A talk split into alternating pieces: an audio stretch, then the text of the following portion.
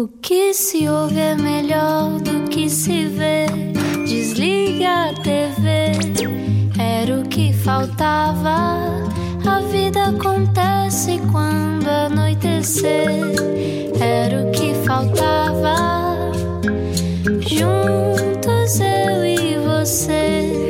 Muito boa noite, ótima semana ao som da Rádio Comercial. Eu sou Ana Delgado Martins e a nossa convidada de hoje sorriu ao ouvir este genérico, até porque é uma pequena provocação a uma grande mulher da televisão. Quem é então a nossa convidada de hoje? E agora, uma introdução pomposa. Era muitas vezes a esta hora, às 8 da noite, que apresentava o telejornal. Mais tarde, Maria Elisa foi também a primeira mulher a exercer o cargo de diretora de programas, primeiro na RTP, mais tarde na SIC. Foi num programa seu, por exemplo, que se apresentou há muitos anos pela primeira vez o projeto do SNS, o Serviço Nacional de Saúde. Foi pioneira na entrevista de cariz político e será que andamos, Maria Elisa, a fazer as perguntas certas? Ela também chegou a ser deputada dois anos pelo PSD, assessora da primeira-ministra Maria de Lourdes Pintacilgo e hoje reformada desde os 64, Maria Elisa continua a ser sempre uma voz ativa nas questões também de saúde, nomeadamente sobre a fibromialgia. Bem-vinda, Maria Elisa. Olá, Ana. Como Boa está? noite. Boa Como noite. está? Muito obrigada. Uh, de repente, estar à frente de um microfone, uh, passado alguns anos, como é que, como é que se sente? Ah, não passaram propriamente anos, porque eu acabo por estar sempre a fazer uma ou outra coisa, quer como convidada, como é o caso hoje, o que aliás faço com muito gosto, eh, quer também por convites que vão surgindo para, para exercer uma ou outra atividade como jornalista. Portanto, nunca perdi propriamente o contacto com os microfones. Embora deva confessar e que um, um estúdio de rádio como este me intimida muito mais do que um estúdio de televisão. Porque não sei como é que isto funciona. Embora tenha feito aqui, não neste estúdio, mas do outro lado do corredor, um programa de rádio durante um ano com o meu querido amigo João David Nunes, que era na altura diretor da rádio comercial.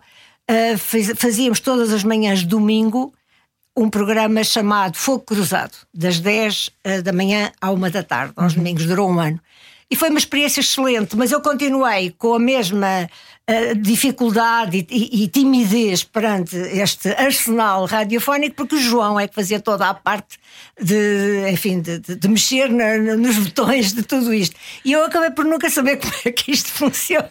Enquanto que no estúdio de televisão me sinto muitíssimo mais à vontade, porque sei quais são, sei melhor quais são as regras do jogo, não é? Sei o que é que está a acontecer. E aqui não sei, não, não sei mesmo.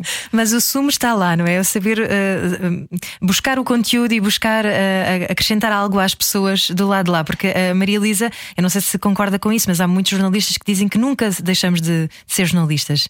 Eu concordo inteiramente com isso. É uma profissão que, que- que- para a qual se estuda, que se exerce. É como ser médico, é como ser eh, professor, fica sempre alguma coisa de nós, ou como ser outra coisa qualquer. Imagino que serralheiro mecânico, coisas com que eu tenho menos contacto, mas, mas essa, o treino. Eh, para fazer as coisas, a maneira de, de chegar àquilo que pretendemos fica sempre lá, porque, sobretudo, se foi uma vida inteira a fazê-lo. E eu, embora me tenha de facto reformado, como se diz, ehm, formalmente cedo, eh, também comecei muito cedo. Portanto, tive uma carreira de mais de 40 anos de, de, de profissão, de televisão, para a qual estudei e que pratiquei muito. De facto, tive essa, tive essa sorte, eu acho que é uma sorte. E sempre, sempre gostou de fazer perguntas? Ah, eu era uma criança muito tímida, muito, muito, muito, muito tímida e muito solitária, porque fui criada. Eu não fui à escola primária, entrei diretamente aqui no liceu, quer dizer, tive que ir a uma escola só fazer o exame de admissão ao liceu, chamava-se assim, o liceu era, era a partir do, do quinto grau, era a partir do, da primária, mas eh, fui, fui educada em casa pelos meus pais, porque saltitávamos muito de terra para terra devido à profissão do meu pai, e portanto eu era uma criança muito, muito tímida. E quando entrei no liceu tinha uma sede de, de convívio, de, de estar com outras crianças. Fui filha única até aos 10 anos também, portanto só tive a sorte de ter um irmão a partir dos 10 anos, de maneira que eu era muito tímida. Isto para lhe dizer que eu não sei se faria assim muitas perguntas. Eu acho que provavelmente as fazia na minha cabeça. Sei que os meus pais contavam que eu passava muitas, muitas horas a brincar sozinha. Ninguém sabia bem o que é que se passava porque eu desaparecia e depois estava num canto completamente sossegada a brincar com uma coisa qualquer muito simples, mas eu não acredito que estivesse só a brincar eh, assim, devia, devia ter um, um universo ali dentro da cabeça borbulhante. Se calhar sempre percebi muito bem porque é que eu não ia à escola, por exemplo. Mas, claro que os meus pais me explicavam e eles ensinaram-me na mesma. E acho que fiquei com uma ótima formação uh, que lhes devo, por exemplo, não dar erros uh, gramaticais, o ter uma boa letra. Os meus pais eram super exigentes com isso. Um, mas devia, faltava-me ali uma componente, a componente da socialização, eh, que infelizmente agora as crianças devido à pandemia conheceram muitas delas eh, pela primeira vez, não é? Eu conheci bastante antes. A Maria Elisa cresceu também numa altura eh, em que Portugal era particularmente fechado, não uma é? Ditadura. Uma ditadura. Uma ditadura. Um país também paupérrimo, não é? Sim, muito, muito pobre. E eu fui, esta parte da infância passa-se basicamente no Alentejo. Eu vivi Vivemos, eh, por, por, eh, devido a esse, ao trabalho do meu pai, em, em Montes, no Alentejo, uh, que agora tem um ar muito chique, dizer um, ter um monte no Alentejo, mas não era nada chique nessa altura, era muitas vezes, sim, havia espaço, que é uma coisa, é também um privilégio, uh, havia imensos animais, havia tudo isso, mas uh, havia uma escassez de, de, tudo o resto enorme e serviu-me para me dar conta de como, sobretudo os trabalhadores rurais, viviam com dificuldades. E os meus pais incutiram essa aprendizagem muito cedo, quer dizer, ensinarem-me que, que, aqueles trabalhadores partiam para uma jornada de trabalho, muitas vezes com uma fatia de pão e às vezes uma sardinha salgada. Claro que no Alentejo não há propriamente peixe fresco, não é? E, mas era uma sardinha, era uma coisa bem nutritiva, continua a ser. É, é, é um peixe com os ômegas bons, como sabemos, mas era uma sardinha para dois ou um bocadinho de chouriço, ou um bocadinho de, de, de, que se chamava tocinho, que era uma espécie de bacon mais, eh, com mais gordura do que propriamente com carne, e era assim que as pessoas sustentavam. Eu tive muito cedo um, a consciência de que o país era muito pobre e muito elitista, quer dizer, de que os pobres realmente viviam muito mal. Uh, o que não quer dizer que hoje os pobres pobres vivam muito melhor, porque não vivem têm acesso a outras coisas, nomeadamente, e você já falou aí da saúde, uh, têm acesso a essa coisa extraordinária que é o Serviço Nacional de Saúde, uh, que nós conquistámos, que já existia de algum modo, o, a grande rede de centros de saúde começou ainda antes do 25 de Abril, com a chamada Primavera Marcelista de Marcelo Caetano, que se seguiu uh, a Salazar, e também por ação do pai do atual Presidente da República, Baltasar Rebelo de Sousa, que era Ministro da Saúde na altura, e que sendo médico ele próprio, de facto uh, mandou construir e, e, e pôr a funcionar uma, a primeira rede de centros de saúde. Só que o acesso não era universal e gratuito, como, ou, ou, hoje, como se diz, tendencialmente gratuito, porque, como sabe, temos as taxas moderadoras. O acesso era, não era para toda a gente ainda.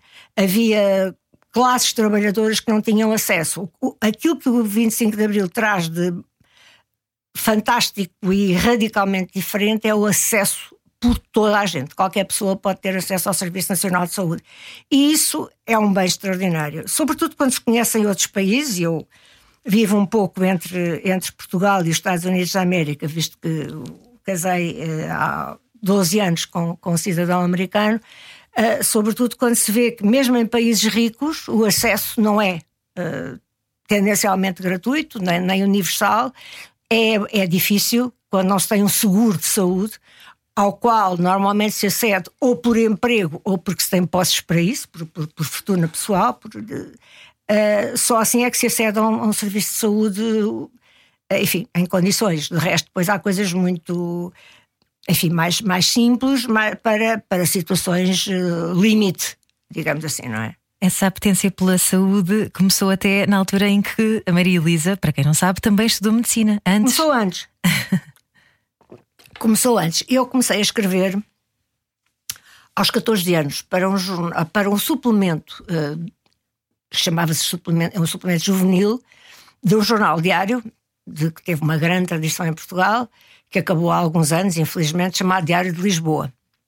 Semanalmente esse jornal tinha um suplemento uh, chamado uh, um suplemento juvenil, portanto, como o nome diz, publicava textos de jovens, uh, enfim, que gostavam de escrever e que o jornal considerava, depois de fazer a triagem, que tinha alguma qualidade. Esse, esse suplemento era dirigido por um, uh, crítico de televisão e também escritor chamado Mário Castrim, que era uh, o marido da, da, nossa grande escritora Alice Vieira, uhum.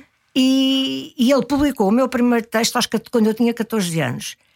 E eu não, não saberei explicar porquê, mas esse primeiro texto era sobre uma mulher esquizofrénica. E eu nem sequer me lembro de onde é que surgiu essa inspiração, quem me falou da esquizofrenia pela primeira vez, não, ou foi alguma história que eu ouvi ou que vi no jornal naquela altura, mas falava-se pouco de, de Claro que se falava de doenças mentais, mas era um bocadinho os loucos, não é? Uhum. Nós e do outro lado os loucos. Que é um, Isso agora se começa a quebrar esses estereótipos também. É? Está-se a tentar, está-se uhum. a tentar. Eu agora voltei, se você olhar para o livro que eu tenho aqui hoje, que trouxe hoje comigo, chama-se Psiquiatras, uma história por contar, que aliás recomendo, é de um, de um psiquiatra americano chamado Jeffrey Lieberman, e é um livro extraordinário que nos conta exatamente o que era antigamente, o que começou por ser a psiquiatria. Começou por ser uma coisa horrível, porque as pessoas uh, eram votadas ao mais completo abandono e ostracismo. Uh, o, o, que as famílias tentavam era, tinham vergonha uhum. das pessoas, e era tentar, encontrar um sítio que as acolhesse.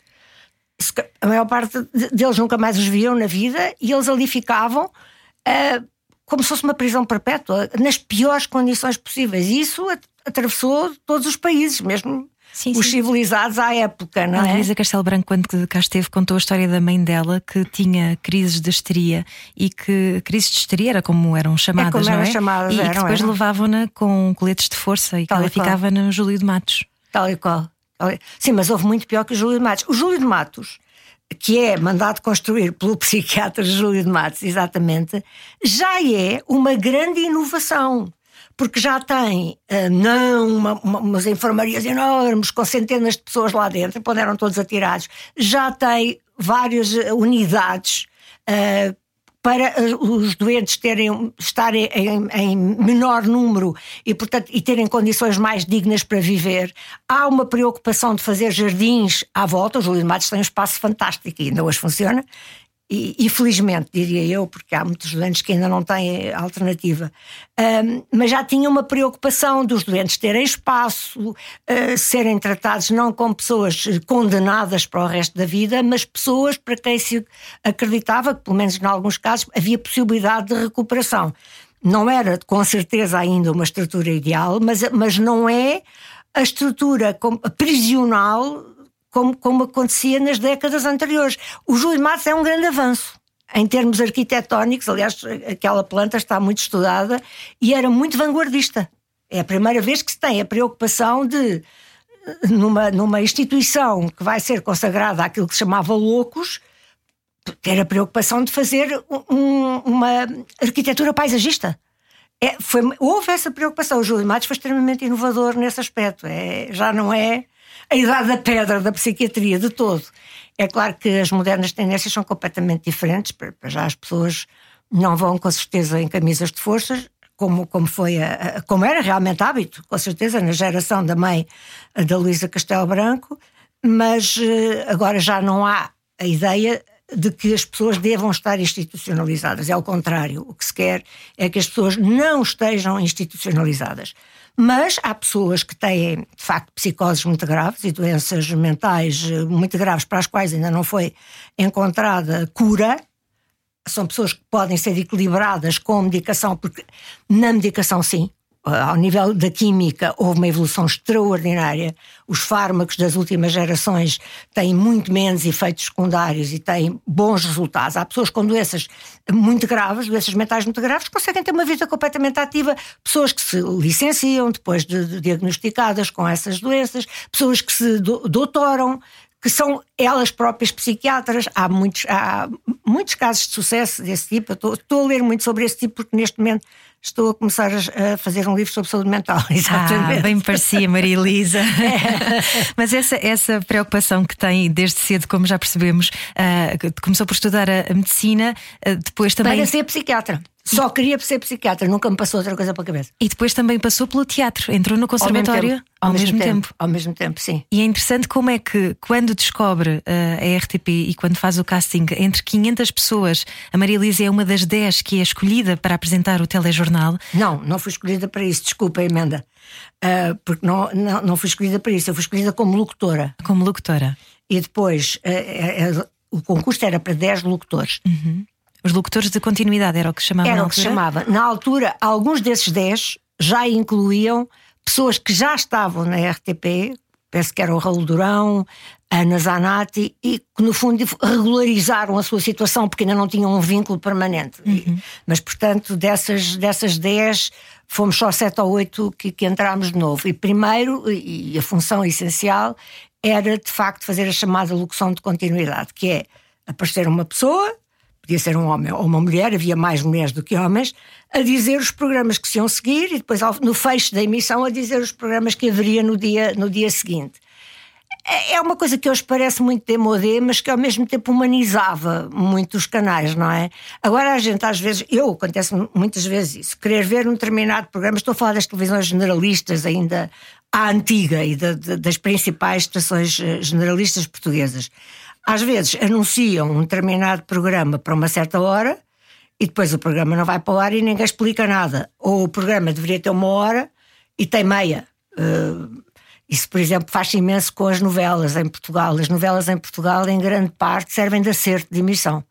Um, então são brasileiras ainda mais, portanto pode, tanto podem exibir 50 minutos como 20, não é o episódio que passa lá no Brasil e que em si tem uma estrutura. Portanto, cortá-lo é, um, é, é uma espécie de desrespeito pelo telespectador, porque um episódio de novela é uma coisa muito séria para se fazer. Aquilo tem, tem, tem uma, um, uma estrutura, um, vai, vai num crescendo, depois tem que ter um fecho de, de, determinada maneira para criar aquele suspense que nos leva a ver no dia a seguir, não e é fala, o que levava. E fala a antiga a diretora de programas da RTP e da SIC. Não portanto, só, a espectadora, a espectadora, ainda hoje fico fula, fula, fula quando me engano. E lá está, não há ninguém que sustenta aquilo, porque é que aquilo aconteceu. Uhum. Nesse, nesse aspecto, os locutores de continuidade tinham alguma razão de ser. E qual é que foi o seu ímpeto para, para aceitar esse? Ai, nenhum precisava de um emprego. nenhum, nenhum estava na faculdade de medicina, estava no Conservatório Nacional e decidi casar. Aos, aos 19 anos. Ora, eu não sabia guiar, não sabia escrever à máquina. Acredito ou não, eram as coisas que mais que se pediam para, para se arranjar emprego naquela altura. Não sabia fazer nada disso. Quando ouvi o anúncio uh, que foi dado no próprio telejornal da RTP, a pedir, a dizendo que havia um concurso para locutores de continuidade, aquilo que se exigia era conhecimento de línguas, era boa dicção, eram coisas que eu tinha. E eu pensei, olha, cá está, aqui isto posso, posso concorrer a isto, porque as outras coisas eu via imensos anúncios no jornal aos quais não podia responder. Não sabia, não sabia escrever à máquina, como lhe digo, e aliás, mais tarde, quando fui estudar para, jornalismo para Paris, porque não havia nenhuma escola de jornalismo em Portugal, não houve antes do 25 de Abril, não houve senão algum tempo depois. Um, foi muito engraçado porque a escola para onde eu fui obrigava as pessoas a escreverem à máquina. E como eu não escrevia, mas o resto tinha boas habilitações, eh, fui frequentar um curso uh, de datilografia. Entre 40 alunas fui a pior. E a maior parte das pessoas tinham muitas vezes a quarta classe, quer dizer, tinham muito menos habilitações do que eu, mas eu não tinha mesmo jeito. Não tinha, tinha uma dificuldade enorme em, em mexer os dedos como devia ser. Pronto, eu acho que lá me passaram quase por favor para eu me poder ir embora. E eu fui das pessoas que eu demorei muitos anos a adaptar-me ao, aos computadores de que sou completamente, obviamente, hoje em dia ninguém pode escrever um livro sem computador, acho eu, eu não seria capaz, não é? E todos os livros que eu escrevi, escrevi já no computador. Mas não foi uma coisa, a minha adesão não foi imediata, porque lá tinha aquela coisa atrás, aquele handicap de não gostar de escrever à máquina, e para mim o computador aparecia como uma máquina, claro que não é, é muito mais inteligente e muito mais, uh, ajuda-nos muito mais do que as máquinas, que cada erro ficava e depois tinha que se apagar com uma tinta especial, mas ficava uhum. feio. O computador, as pessoas novas não, claro que não se apercebe, isto parece um bocado uma pessoa, é, é uma pessoa velha a falar, mas é, é bom que as pessoas tenham consciência. O computador é uma, é uma ferramenta extraordinária, é a maior ajuda que houve. O Google é uma coisa que eu penso tantas vezes, eu passei dezenas de anos a fazer entrevistas, a estudar sozinha, a ir para bibliotecas, a ir para centros de documentação, às vezes de jornais e de revistas que eram melhores do que na altura era o da RTP, eh, sozinha, horas e horas e horas e horas, porque não havia nenhum Google para procurar nada. Não havia nada, senão textos escritos. Jornais antigos, uhum. revistas antigas, enciclopédias, eh, todas essas coisas era muito mais difícil trabalhar, muitíssimo mais. O Google é uma coisa extraordinária, os computadores são uma coisa extraordinária. E outra ferramenta extraordinária é a liberdade de imprensa e, é, e claro. essa capacidade claro. que a Maria Elisa teve ao longo dos anos de uh, dar a credibilidade, imparcialidade. Uh, como é que foi para si assumir-se como jornalista? Olha, eu tentei realmente fazer isso que você está a dizer, que, que, é, que é dar eh, imparcialidade. Não há, é uma coisa que não existe, não é? É uma coisa para Muito a qual difícil. nós tendemos. É um bocadinho como o SNS, tendencialmente gratuito. a, a imparcialidade, nós tentamos estar o mais próximo possível dela.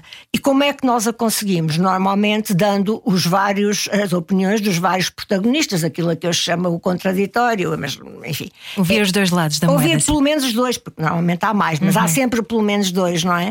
Uh, basta que haja duas pessoas a presenciar um, um acontecimento para haver logo duas opiniões e, e, e, não quer dizer que ninguém esteja a mentir, nós não vemos todos da mesma maneira as coisas, e, obviamente.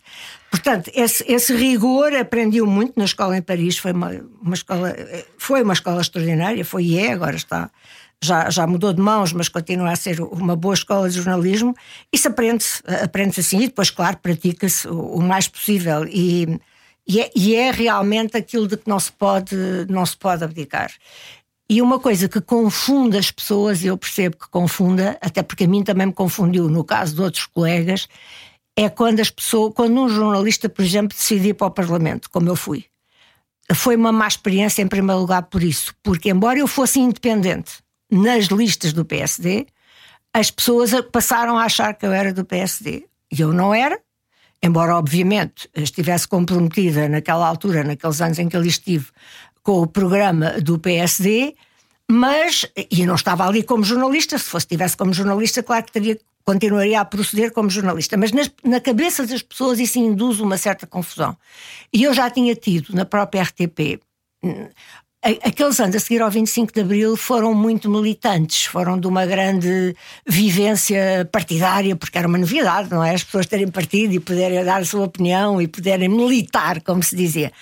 E havia colegas meus ou colegas minhas que pertenciam, digamos que, à, à, à célula, ao núcleo do partido X ou do partido Y dentro da própria RTP, do Partido Comunista, do Partido Socialista, do Partido Social Democrata, do PSD. E essas pessoas estavam conotadas com esses partidos, obviamente, assumiam-se como tal e tinham todo o direito, mas eu própria às vezes olhava para elas e pensava, mas será que eles conseguem despir-se completamente da, daquele, uh, enfim, do, do, do, seu programa e daquilo uh, que professam enquanto militantes de um partido?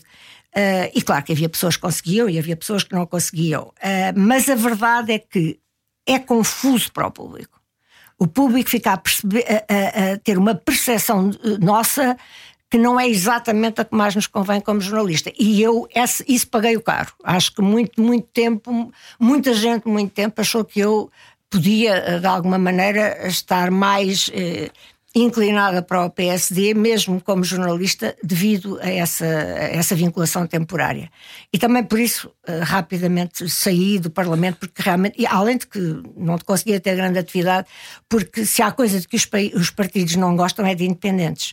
O que se percebe as pessoas estão ali durante uma data de anos, vão fazendo a sua carreira, aquilo tem postos, tem, tem uma subida gradual dentro da hierarquia, as conselhias, depois as distritais, depois as nacionais. Portanto, as pessoas estão naquela militância uma data de anos, de repente vem uma pessoa de fora, porque o partido acha que a pessoa tem um know-how específico que pode ajudar nos resultados eleitorais, e depois as outras pessoas boicotam. É? A mim aconteceu-me isso no PSD, mas não é único, porque exatamente ao mesmo tempo que eu estava na bancada do PSD, estava outro jornalista e uma pessoa que eu muito uh, admirava e admiro, um colega nosso, infelizmente já desaparecido, Vicente Jorge Silva, estava com o mesmo estatuto na bancada do PS, como independente.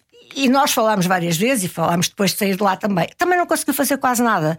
Porque é, é a mesma coisa. Por muito que os deputados do partido dele, antes dele ir para lá, admirassem o Vicente, jornalista, uma vez ido para lá como independente, estava a fazer-lhes concorrência. Portanto, os partidos têm essa, essa, essa fobia.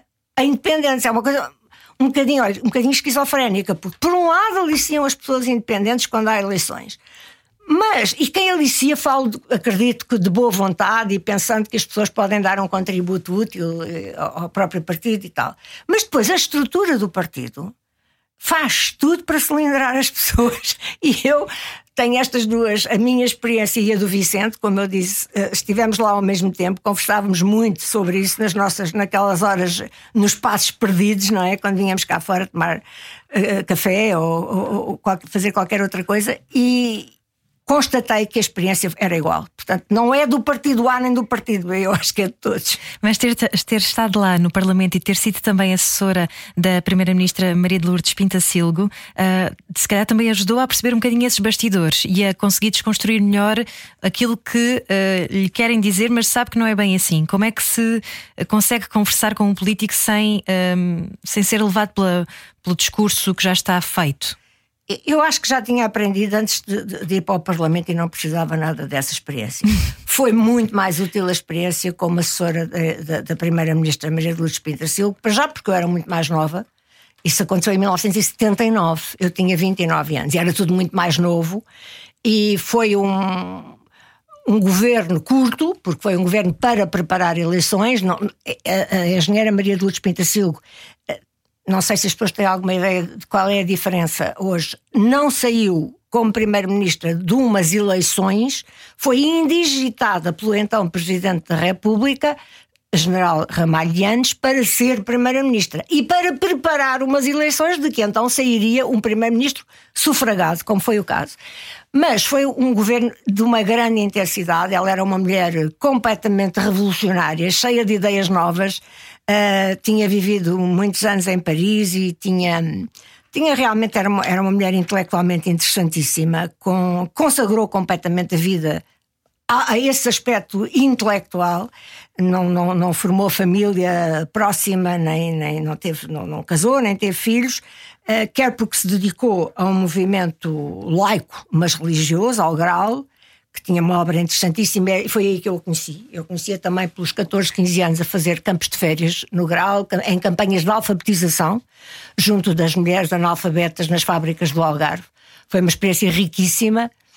Como é que eu o conhecia? Eu conhecia porque tinha no liceu, Filipa de Lencastre, onde andei sete anos, professoras que eram desse mesmo movimento do Grau e, portanto, muito próximas da engenharia Pintacil. Comecei a frequentar as reuniões do Grau, fazia reuniões de discussão de temas culturais, de, de conhecimento de, da poesia, que já na altura a, a, poesia que de algum modo também tentava uh, furar as, uh, as malhas apertadas da censura, portanto, literatura, e eu conhecia, sabia o tipo de pessoa que ela era e ela era muito próxima da chamada doutrina social da Igreja, que é realmente pela uma, uma, uma, uma, teoria da Igreja que luta realmente pela liberdade e, e, pela igualdade entre as pessoas, igualdade de oportunidades, independentemente da classe social em que as pessoas nasceram ou, que, ou em que vivem. E, e eu partilhava muito dessas ideias e ela convidou-me para ir trabalhar com ela e foi realmente uma, também um bocadinho um curso intensivo de política, porque. E de feminismo também, não? De feminismo e de política, das duas coisas. Um, sim, feminismo com certeza. Ela própria encarnava um pouco esses ideais, mas eu acho que ela estava muito mais preocupada com a oportunidade de igualdade das pessoas humanas, das pessoas em geral, e é isso a doutrina social da Igreja, do que propriamente só com as mulheres. As mulheres também, mas não sei se estariam ao mesmo plano. Mas aconteceram tantas coisas naquele, naquele quase ano, não foi mais do que isso, mas era, foi uma experiência tão rica, tão rica, desde o Arafat no, no, no, no em São Bento, com aqueles, aquela gente toda da, da da Palestina, as pessoas, vinham cá as pessoas mais extraordinárias. O, o interesse por ela, por ser mulher como primeira-ministra, era uma coisa impressionante. Os pedidos de entrevista que eu recebia por fax, veja lá se você ainda sabe o que, são, o que eram fax. eu ainda sei. O fax é, é o antes de, o, o, o remoto da, da, da, do e-mail, era uma coisa, enfim, que vinha por papel muito mais formal e que demorava mais tempo. Mas os pedidos de entrevistas que havia para ela de toda a parte do mundo era uma coisa impressionante, porque havia, tinha havido até então muito poucas mulheres ministras. Basicamente tinha havido a Golda Meir em Israel. Uh, ela foi muito precursora a esse nível, portanto foi, foi um tempo de, de aprendizagem fascinante, mas também, também com outro lado, que era ver quais eram os limites para uma jornalista daquilo que podia transmitir cá para fora. Uh, e nem sempre as coisas eram consensuais, mesmo com uma mulher tão, tão, tão, tão, tão livre, tão uh, enfim, aberta, como era a engenheira Maria de Luz Espírito Ela era primeira-ministra na mesma, era uma política também, era profundamente uma política, uh, mesmo que tivesse lutado muito pela justiça social.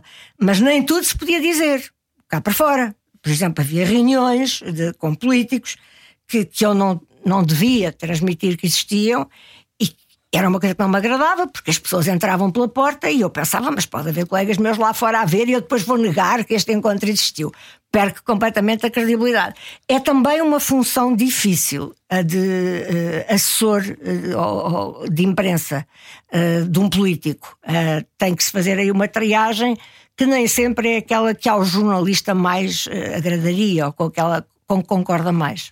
E terá sido também difícil eh, enquanto mulher, e, e falaremos também do facto de, de, Maria Elisa ter sido pioneira, foi a primeira mulher diretora de programas, primeiro da RTP e depois da SIC. Já falamos disso a seguir no Era o que Faltava. Venha daí, boa noite. A vida acontece quando anoitecer. Final de dia sem companhia. Era o que faltava. Na Rádio Comercial. Muito boa noite. Hoje estamos à conversa com Maria Elisa, antiga jornalista, diretora de programas. Também foi diretora da Marie Claire, uma revista uh, feminina, uma das primeiras revistas femininas. E, e, falávamos há pouco também sobre o facto de ter sido assessora de imprensa da primeira ministra, mulher também, Maria de Lourdes Pintacilgo. Isto são muitas primeiras vezes, uhum. Maria Elisa. Como é que é ser-se primeira em tanta coisa?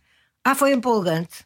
Não há dúvida que foi empolgante. A, a vida às vezes parece-me agora bastante mais monótona porque já não há primeiras vezes em todos esses aspectos profissionais que foram tão, tão interessantes. Sem dúvida nenhuma. É sempre ter que fazer as nossas próprias regras ou ter, ter que as aprender muito à pressão, muito rapidamente e pô-las em prática, mas é sem dúvida foram, foram experiências absolutamente exaltantes, não? sem qualquer espécie de dúvida, sim. Ser a primeira. Uma enquanto... vida cheia. Uma vida cheia. cheia. 71 sim. anos, muitas histórias para contar Só ainda. não estou de acordo com o, o tempo do, do que foi jornalista. Eu sou jornalista. É jornalista.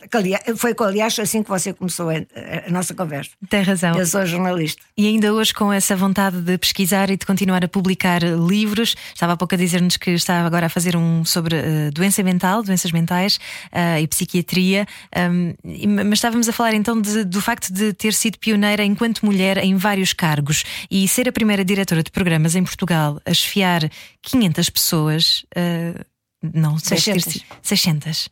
Melhor ainda. tarefa fácil, tarefa. Não, não, muito difícil, muito difícil. Porque eu era, na altura, eh, era considerada muito, muito nova, tinha 30 anos, não é?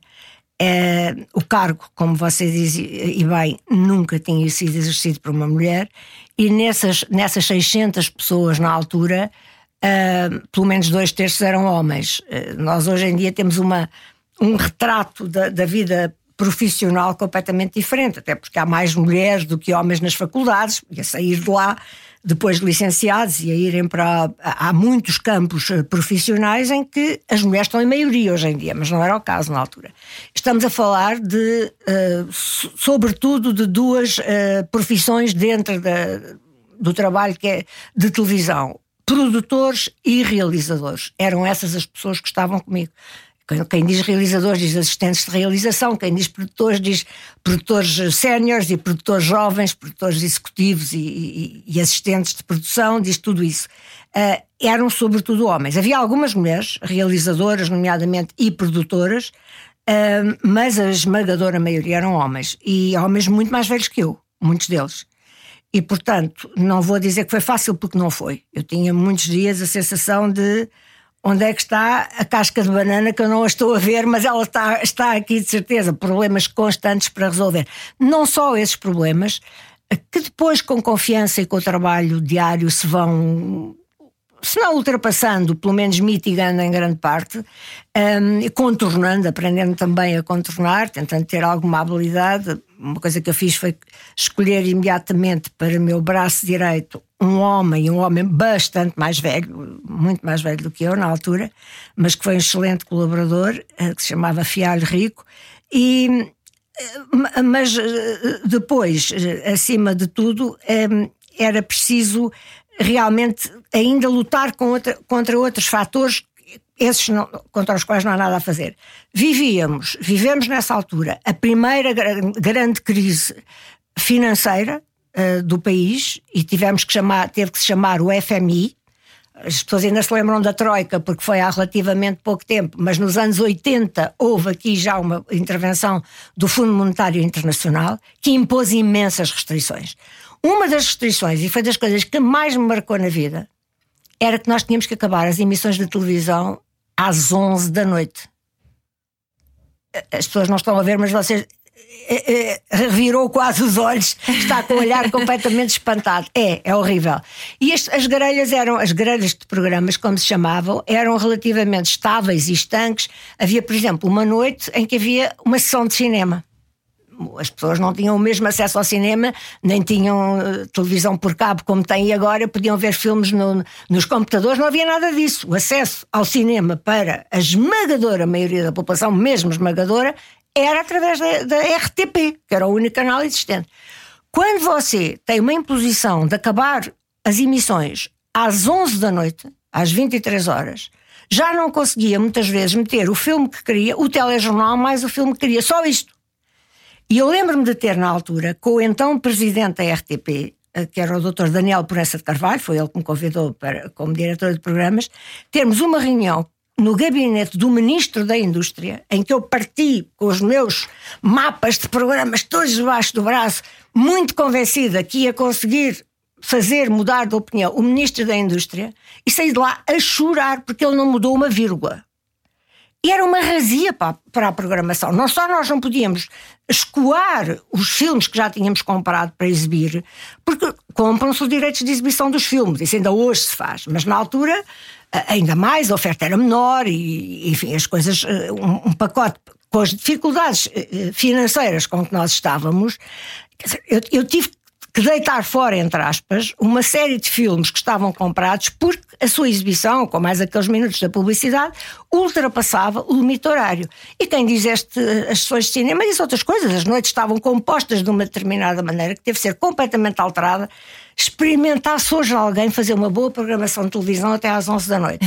Foi talvez a maior contrariedade que eu encontrei. E, e, é uma coisa que obviamente não se fala, porque as pessoas não se lembram, mas era uma das medidas para poupar eh, energia, para poupar dinheiro. Claro que nunca ninguém fez as contas a quanto é que esse dinheiro contou. Uh, o que é que se poupou com essa medida das pessoas apagarem a televisão às 11 da noite? Eu acho que quase nada.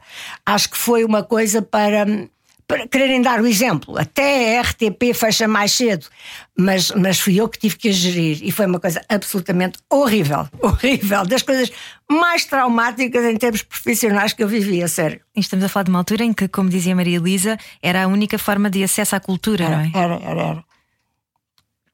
Por isso nós tínhamos também muitos programas culturais. Na altura em que eu fui diretora, ainda se faziam grandes programas sobre, sobre livros uh, por exemplo, com o David Morão Ferreira, com a Natália Correia, uh, com a Manela Alegre, uh, programas em prime time. A seguir ao telejornal tínhamos estes, estes grandes escritores ou poetas a fazer, durante meia hora a falar sobre um bom livro, sobre bons poemas, e as pessoas viam. As pessoas viam isso. É claro que nós não tínhamos competição. Estávamos sozinhos. A RTP estava sozinha no ar. E hoje em dia canaliza-se isso mais para a RTP2, não é? Hoje em dia isso canaliza-se para a RTP2, eh, quando, quando ainda há, porque não vejo assim vultos deste, deste calibre a fazerem programas todas as semanas nas, em, nenhuma, em nenhuma televisão. Isso foi sem dúvida, nós também sentíamos que era esse o papel da, da televisão. Ao mesmo tempo que lançámos a primeira telenovela do país, não é? a Vila Faia, tínhamos essa preocupação de, de tínhamos também que dar conhecimento às pessoas daquilo que havia de melhor na nossa cultura. E quem diz eh, sobre programas sobre literatura, fazia sobre artes plásticas, sobre teatro, sobre cinema. Isso, aliás, até já se fazia antes do 25 de Abril, já se faziam programas, chamavam-se magazines de teatro ou de cinema. Agora, Claro que não, não se convidava para esses programas, não se convidavam como protagonistas pessoas que já eram, que eram da oposição, como é o caso enfim, de pessoas com, com, com o perfil eh, como por exemplo Manuel Alegre, que foi um dos grandes eh, escritores e poetas da resistência, não é? E, portanto, essas pessoas não tinham o mesmo acesso à RTP que, que depois passaram a ter. Mas realmente as restrições financeiras foram talvez a maior dificuldade desse período. Toda a gente. É, é fácil para toda a gente imaginar as dificuldades que eu tive por ser mulher, por ser muito nova, etc. Mas uh, talvez a maior dificuldade tenha sido isso, tenham sido as financeiras. Eu estava, passava muitos dias a olhar para fichas que me traziam com, com uh, emissões que eu tinha que apagar para se poder gravar o programa dessa noite, para poder haver programa nessa noite ou para poder haver programa no dia a seguir, se fosse, por exemplo, ao fim de semana. E eu tinha a maior dificuldade, porque eu tinha a noção e tenho de que é, o, o acervo histórico da RTP é uma coisa do país. Não era uma coisa da RTP, muito menos minha ou da direção de programas. É algo que o país devia guardar. E eu, com o coração nas mãos, tive muitas vezes de mandar apagar coisas porque não havia dinheiro para bobinas novas e nós no dia a seguir não podíamos gravar. Ou naquela noite não podíamos. Diziam-me assim: tem que apagar aqui três coisas, senão não há telejornal. E o telejornal não era da minha direção. Mas a RTP era só uma e quem dizia isso era eu. E portanto eu estava ali imenso tempo, com imensa pena, a pensar entre duas coisas boas, o que é que é menos bom para eu poder mandar apagar. Gerir com estas condições é extremamente difícil. Isso foi talvez a coisa mais difícil que eu fiz. E as pessoas, as pessoas não podem imaginar hoje o que isso é. E gerir as emoções enquanto uh, apresentava o telejornal, por exemplo, vemos agora esta crise uh, da, da, guerra na Ucrânia e, e, calculo que não seja fácil uh, ter de ser o rosto dessas notícias, Maria Elisa.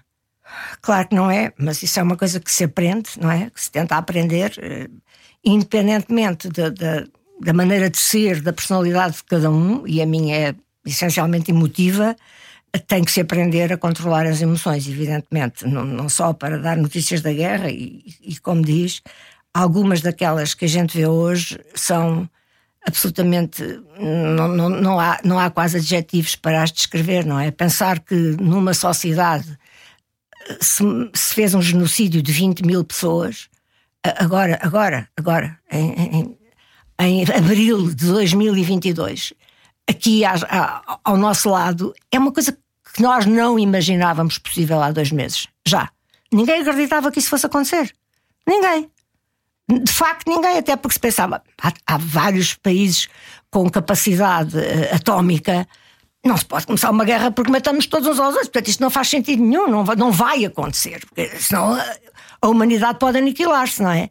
Mas aconteceu, está a acontecer e claro que, evidentemente, que é muito difícil o papel dos meus colegas, mais aqueles que estão lá, mais aqueles que estão a relatar aquilo que veem, do que propriamente quem está aqui dentro de um estúdio. Embora, enfim, quem, quem está dentro do estúdio também tem emoções e também sofre a ver as imagens, mas muito mais sofrem aqueles que lá estão. Eu, eu penso muito, muito nisso e acho que todos temos a obrigação de, de pensar é, é o que é hoje um país que era um país eh, com, com uma história e, e, com uma cultura importantíssimos, estarem a viver e, e, já não só com, com o perigo da, da, da, das balas e das, das explosões, mas com fome, com sede, sem nada para comer, sem água, sem quaisquer condições sanitárias, portanto, com os hospitais a serem bombardeados. Nada nos prepara para isso e estar à frente de, dessas, de ser repórter de, guerra nos dias de hoje e fazer de facto as. estar de facto nos sítios mais perigosos é, é uma tarefa que me mete o maior, maior, maior respeito. Mas claro, há um treino para isso, como há para tudo, os médicos também têm, não é? É, é um bocado o treino dos médicos. Os médicos estão sempre a ter que se despedir dos seus doentes e a ter que lutar contra mortes que não conseguem ainda evitar, porque a medicina não é uma ciência exata de maneira nenhuma. E são, são de algum modo. Há, há, há, um paralelo nestas duas situações, não é? Que as pessoas terem que continuar a ter o mesmo comportamento profissional, apesar de, dessa, desse embate. Ninguém está à espera que as pessoas não se emocionem. Isso não se pode esperar, é normal que haja essa empatia pelo, pelo, pelo outro ser humano, mas a função ali é dar conta do que se passa, portanto a pessoa tem que ser o mais serena que é possível. Alguma vez lhe aconteceu, enquanto era pivô, comover-se? Penso que sim, não em situações eh, muito extremas, não, não creio que nunca, nunca vivi nada com esta intensidade do que se está a passar agora. Uh, não, acho que não. Mas claro que, que há sempre há sempre dramas. Todos os dias não é? na, na, humanidade e há sempre coisas para relatar que, que custa, mas, mas o que está a passar agora é muito, é, é muito mais grave, sem dúvida nenhuma. E há sempre o dever também de informar e de Exato. continuar a, a a dar as ferramentas eh, que, que, são necessárias para as pessoas pensarem pela sua própria cabeça. Exatamente. É isso que a Maria Elisa continua também a fazer, enquanto eterna jornalista e enquanto escritora também. E uh, Maria Elisa, eu não, eu não queria despedir-me já de si. Nós temos que nos despedir porque vem aí o Gonçalo Câmara com o Comercial by Night, mas eu propunha falarmos só mais um bocadinho no podcast, são mais uns 5 minutinhos, porque ainda tenho aqui algumas coisas que quero muito conversar consigo, uh, nomeadamente sobre esta sua relação com a saúde e com ter sido uma voz ativa ao longo dos anos para a questão da fibromialgia fibromialgia e, e, penso que é importante falarmos sobre isso também. Portanto, com uh, todo o gosto. Voltaremos então na próxima semana no Era o que Faltava, às 8 da noite, sempre na Rádio Comercial. Um beijinho. Hoje a nossa convidada foi Maria Elisa e continuamos em podcast em radiocomercial.ol.pt. Com todos, sobre tudo. Era o que faltava. Na Rádio Comercial. Juntos eu e você. E cá estamos, como prometido, para conversar mais um bocadinho com Maria Elisa. A Maria Elisa, jornalista, antiga deputada, feminista, diretora da Marie Claire. Se calhar começamos já por aí também. Como é que foi ter fundado uh, uma, uma revista que foi revolucionária para a época também? Uh, olha, foi, foi excelente. Eu já era uma leitora da, da Marie Claire francesa, que é a revista original e que começou antes da Segunda Grande Guerra, depois foi interrompida na Segunda Grande Guerra e depois recomeçou e está lá até hoje, mensal. Um, hoje pertencente ao grupo A7, na altura era um grupo completamente diferente, e depois foi o desafio de fazer cá a versão portuguesa. Uh, a Marie Claire sempre teve uma vertente feminista muito forte em França. Uh, foi, foi através da Marie Claire que se fez uma grande parte da campanha para a interrupção voluntária da gravidez, que curiosamente em França foi, foi adotada por um governo de direita do presidente Giscard d'Estaing, quando era ministra da Saúde, a senhora Simone Veil, que era uma mulher absolutamente extraordinária. Não é esse, normal, o, não é esse normalmente o percurso das leis de interrupção voluntária da gravidez em França. Isso é muito curioso e prova que isto não é um problema de direita nem de esquerda. As mulheres terem direito à interrupção da gravidez, se realmente não tiverem quaisquer condições ou por, quaisquer, por vários por motivos de ordem diversa e complexa, não quiserem prossegui-la, eh, não é uma questão que possa ser eh, julgada a uma luz partidária. Ultrapassa em grande parte isso. Foi a Marie Claire que fez isso em França e, portanto, tinha uma tradição a respeitar. Eu tive que fazer um número experimental eh, quando vários grupos de imprensa portugueses concorreram para fazer a Marie Claire, eh, a edição portuguesa, foram três grupos, e nesta altura foi o grupo ligado ao Correio da Manhã que me convidou para dirigir a revista, que, que ganhou com, com esse projeto que eu fiz e que, no fundo, era muito fruto da minha leitura da Marie Claire, já anteriormente a estar uh, em Paris, a estudar em Paris como jornalista, mas que aí tinha aprofundado. Eu fui estudante em Paris nos anos 70 e a Marie Claire surge em 88, portanto, de facto, essa, essa experiência tinha-se aprofundado, eu tinha conhecido melhor o projeto. Foi uma experiência que. Eu costumo, costumo dizer que foi o único período da vida em, em que me pagaram para eu brincar porque era a sensação que eu tinha. Eu tinha a sensação que ia para lá brincar. Para já, fui eu que fundei a redação e convidei para lá, convidei para essa redação algumas das minhas amigas jornalistas e não só jornalistas. Tive a sorte de ter como uh, chefe de redação uma escritora extraordinária, uh, Maria Isabel Barreno, uma das Três Marias, do célebre livro das Três Marias, uhum. é, é, um privilégio extraordinário ter uma pessoa assim como, como diretora, como chefe de redação. A, Isabel era uma grande amiga e foi uma grande chefe de redação, e depois também como jornalista pude convidar amigas minhas que também tinham, enfim, com quem tinha grandes afinidades, a Helena Torres, que transitou da, que vinha da RTP, onde tinha sempre trabalhado comigo, a Catarina Portas, que era uma, uma jovem jornalista, enfim, e, e poder, acima de tudo, ter um orçamento para todos os meses convidar um grande escritor para escrever um artigo para a revista. Eu lembro-me que o primeiro desses escritores foi António Lobantunes, mas todos os meses tinha a Agostina Bessa Luís, a Lídia Jorge, todos os meses eu convidava um, um grande escritor para fazer um artigo.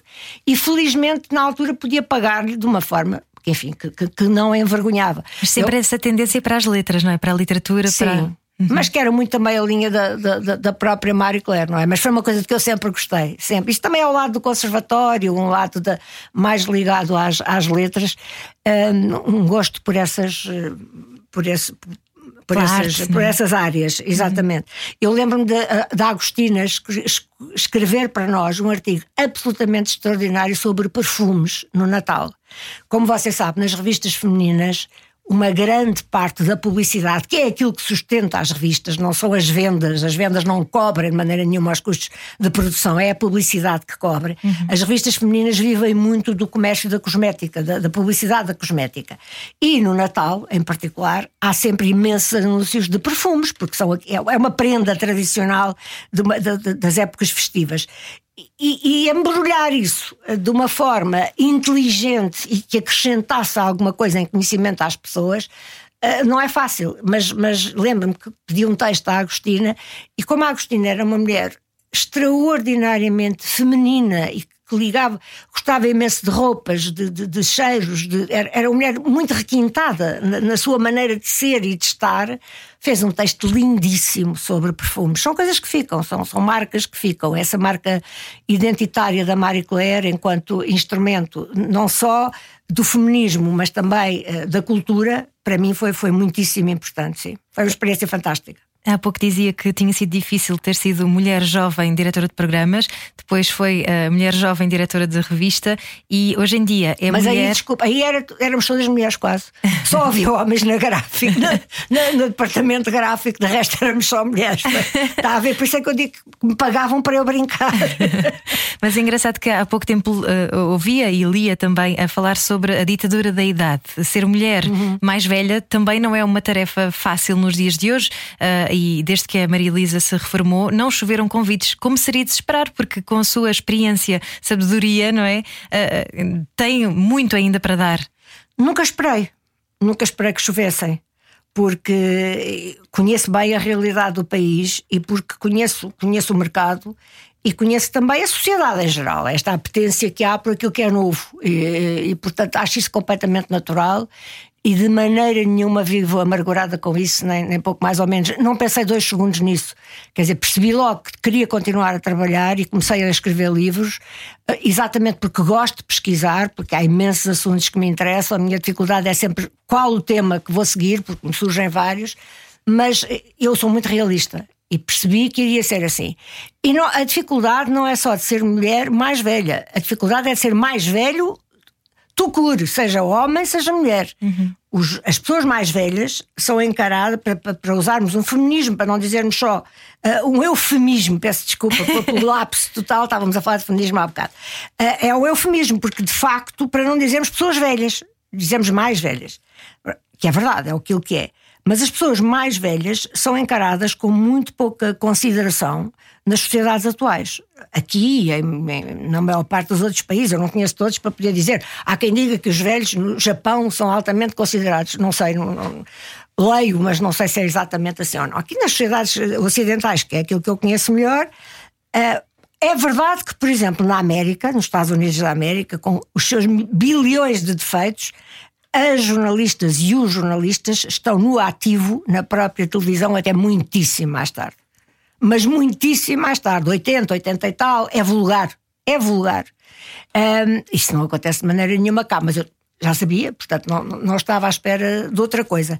Um, diz, nem sei o que é que é dizer, porque é, é, tão, é um tema tão batido, tão batido. Já sabemos que as pessoas de facto não, não dão grande, grande atenção aos mais velhos, se calhar porque nós temos que fazer, ter as nossas próprias experiências para acreditarmos nas coisas, mas eh, de facto, eu acho que o que nós temos que fazer, nós os mais velhos, é, é, é lutar contra isso da maneira que for possível, e uma das maneiras é mantermos-nos uh, intelectualmente ativos, um, ehm, em primeiro lugar, por nós próprios, não é? Para, para toda a gente sabe e, e, diz-se que a atividade cerebral, de um modo geral, faz bem e, e evita uh, certas formas de, de de envelhecimento doentio, como por exemplo as demências, não é? O que não quer dizer que isto seja quem tem atividade intelectual não vai ter uma demência. Não é verdade. Não é de todo verdade. Eu tenho o exemplo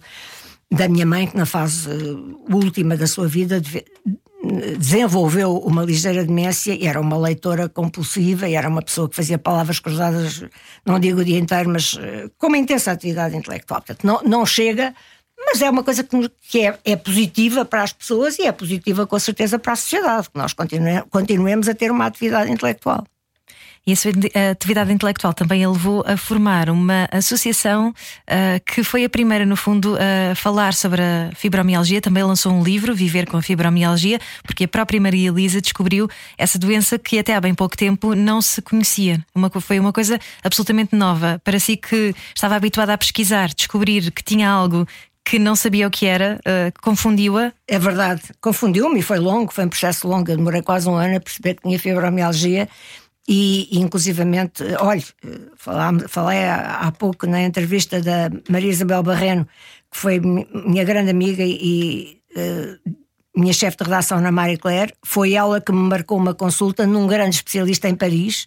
Na altura ela era conselheira cultural da Embaixada de Portugal em Paris e marcou-me consulta num especialista, porque eu pedi-lhe, oh, Isabel, vá lá se me descobres aí alguém que saiba sobre fibromialgia. Parece que há uma hipótese de eu ter fibromialgia, mas aqui ninguém me consegue dar um, um diagnóstico. E fui lá, foi lá que, que, tive a confirmação de que sim, de que era uh, fibromialgia, com um professor uh, que me disse, que me recebeu no hospital e depois no fim, era uma pessoa enfim, um bocadinho austera, mas me disse assim, mais ou menos, em, arte segredo, que tinha tido um doente muito célebre com fibromialgia, homem, a percentagem de homens com fibromialgia é muito inferior à das mulheres, que era o presidente francês Giscard d'Estaing. E eu pensei, pronto, isto aqui. E que não, deixa, não, deixou, não deixou de ter uma vida ativa por causa disso. E eu também não deixei. O problema da fibromialgia é que é uma doença de que ainda não se conhecem as causas, há várias teorias, mas não, não, não há ainda uma, uma evidência científica, ainda não é, não faz parte daquela medicina baseada na, na evidência que é o que hoje se gosta de praticar. A, a evidência aqui é por exclusão de partes. Uh, é uma doença que dá, sobretudo, grandes dores uh, articulares e musculares em muitos pontos do corpo e sem, sem grandes, um cansaço muito grande. Há um sem número de, de de sintomas. Há pessoas que têm falta de memória, é uma coisa que eu felizmente nunca tive, mas de que muitas pessoas se queixam muito e, e deve ser de facto horrível, porque as pessoas, por exemplo, querem ler um livro, leem uma página, viram e não se lembram do que, do que, do que acabaram de ler. Portanto, no fundo, nunca podem progredir na história. Um, mas é por exclusão que se faz, portanto, o diagnóstico. Vai-se à procura de uma série de outras coisas. Eu, quando adoeci, queixava-me sobretudo imenso, imenso, imenso de uma anca. Estava completamente convencida que tinha um problema numa anca estava disposta a ser operada a anca, não tinha nada na anca, quer dizer, mas, mas primeiro teve que se excluir isso. Várias doenças que, que pode haver na articulação, uma bursite, que é uma coisa, enfim, que é operável e que é tratável, mas que é muito maçadora, tem muitas dores, várias coisas. Procuraram variadíssimas doenças e depois, por exclusão de partes, não sendo mais nada e sendo o, os fatores, uh, os sintomas Uh, fazendo parte de uma lista de fatores em que, se, que correspondem a essa do, entidade chamada fibromialgia, vai-se a concluir que era fibromialgia. Uh, é engraçado que, felizmente, eu acho que estou um bocado melhor, tenho, tenho, tenho menos dores, continua. Há uma coisa que se tem muito, que é Sabe, os carros com frio, agora já não, porque os carros são. Antigamente havia muitos carros com frio de manhã não pegavam. Não pegavam. Não pegavam. É, é, a sensação que nós temos no nosso corpo. É que de manhã custa a pegar, custa tudo mais, custa a levantar, os, os movimentos são difíceis, são, são um bocado dolorosos, custa. Há um tempo de, de aprendizagem de manhã e de adaptação à, à, vida acordada que é muito mais lento uh, quando se tem fibromialgia. E é por isso que eu tento, tento não marcar, por exemplo, tudo o que eu posso não marcar de manhã, não marco. Uh, o que é relativamente possível para quem teve sempre, como eu, ou quase sempre, tirando os períodos em, em que fui diretora, atividade sobretudo ao fim do dia. E, e, basicamente à noite, uma pessoa que faz programas que vão até à meia-noite, como eu fiz nos últimos anos, é claro que não se deita antes das três, duas ou três da manhã, porque há um tempo de descompressão e depois não se pode levantar às sete. Quer dizer, se se levantar, não tem com certeza saúde, porque, como sabe, o sono é das coisas mais importantes que há. Portanto, é uma, é uma reaprendizagem da vida.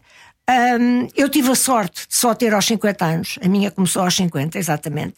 Mas há pessoas que têm muito mais novas e que nunca chegam a, a desenvolver como poderiam uma vida profissional ativa e, e recompensadora gratificante do ponto de vista, eh, sob todos os pontos de vista. Eu conheci várias pessoas assim na associação e isso sim impressionava muito. Pessoas que aos 20 e tal anos quase se resignavam a, a, a não ter uma vida normal porque tinham fibromialgia.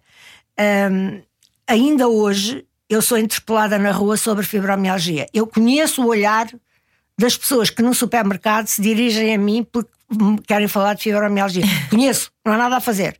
Às vezes estou com alguém e vejo uma pessoa a olhar e a aproximar-se e digo: é fibromialgia? Porque foi, é uma coisa que nos une, é uma coisa que, enfim, hoje, hoje já se fala, hoje os médicos não fazem troça como faziam há 20 anos atrás, chamavam as pessoas preguiçosas porque tinham a tal dificuldade em se levantarem de manhã, mas não é por preguiça, é porque realmente há uma rigidez muscular, isto é uma doença neuroesquelética, portanto, há uma rigidez muscular e uma rigidez das articulações que dificultam os movimentos. Está completamente explicado, não tem nada de, de, de, estranho. É como o carro ter ficado frio e a temperatura ter estado à volta de zero durante toda a noite, não é? Portanto, isso, isso acontece, mas felizmente tenho, tenho bastante orgulho nisso, no facto de ter tornado credíveis ou credível o sofrimento das pessoas, que são quase 4% da população, que têm fibromialgia. É, é uma coisa que me orgulho, sim. E novamente fazer chegar a informação às pessoas, exatamente, não é? Não as fazer sentir uh, uns ovnis, uns aliens, aliás, ali no meio da, da confusão. Uh, a informação é sempre importante para as pessoas poderem lutar pelos seus próprios direitos. Sempre. É isso que a realiza, Maria Elisa? Ajuda-me muito, sim. Acho, acho que é, é, essa, essa uh, possibilidade de ser útil às pessoas ajuda-me muito.